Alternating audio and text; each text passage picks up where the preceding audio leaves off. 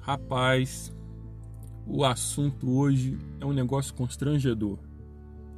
A visita do ex-colega de trabalho. Vocês já sabiam, né? É o título lá do capítulo. Mas é uma coisa muito, muito complicada mesmo. O ex-colega de trabalho ele só chega no, no seu trabalho quando ou ele, né, se deu bem ou ele se deu mal. Quando ele se deu bem, ele vai lá para aparecer.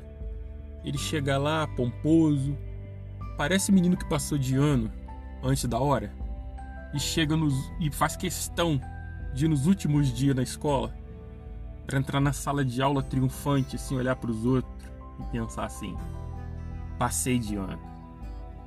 Eu sou o cara. Olha os burros aí. Eles pensam isso. E tem a outra situação, né, que o cara se deu mal, perdeu o emprego, ou foi demitido, que é pior ainda, né? Demitido, assim, quando eu falo demitido, não é perder o emprego, ele foi demitido por incompetência. E esse cara aí, ele não vem para mostrar vantagem. Ele não tem coragem nem de vir contar mentira. Ele aparece no trabalho é para pedir favor. Ou para pegar documento, coisa chata, coisa boa não é. Então ele aparece lá, e você, bonzinho, você fica com dó. O cara fica perdido lá num corredor da empresa. Aí você chega e fala: Ô fi, chega aqui. Senta aí pra conversar comigo.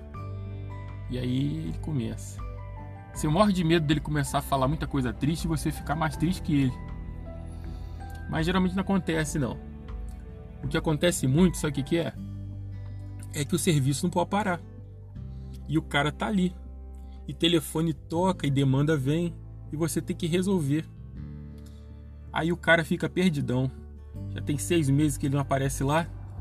E em seis meses na empresa hoje em dia muda tudo. O cara não sabe para onde está ventando. A gente fala nomes, a gente fala procedimentos, a gente fala um monte de coisa e o cara já, ó, já era. Acabou seis meses, você está desatualizado, você é velho, acabou. Puf. Então, ele fica ali, né? Ainda fica sem gracinha, né? Olha para você e fala assim: é, na minha época não era assim. E você vira e fala assim: Não, cara, que isso? Vou continuar a conversa aqui. Eu tô trabalhando aqui, mas pode falar, pode falar. E vai. E assim se desenrola. Isso é constrangedor, não só para os colegas de trabalho, quanto para ele, quanto para o chefe.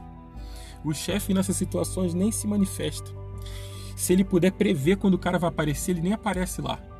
E se ele estiver passando rápido, ele anda mais rápido, enfia dentro da sala dele e tranca a porta. Porque é uma situação muito constrangedora. Mais constrangedor que isso é quando o cara sai de uma situação dessa de que ele queria estar tá lá, quando a coisa que ele queria estar tá lá era muito boa. Acontece muito com o militar, né? Militar que começou uma carreira militar e não deu certo. Aí ele sai.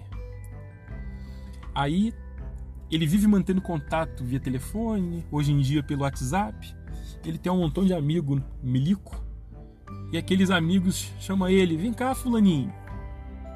Vem cá em casa e tal. E ele fica rodeando. Tem festinha, ele tá lá. Quem que é o único que não é militar? Ele.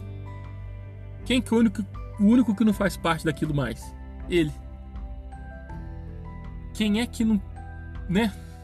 Perdeu status? Ele.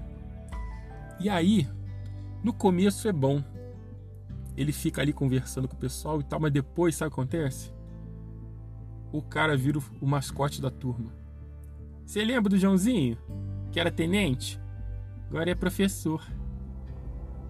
E aí por aí vai. Isso não é bom. Então, por favor, se você tiver uma situação dessa, sai fora. Não seja indigno, seja digno faça favor a si mesmo. Não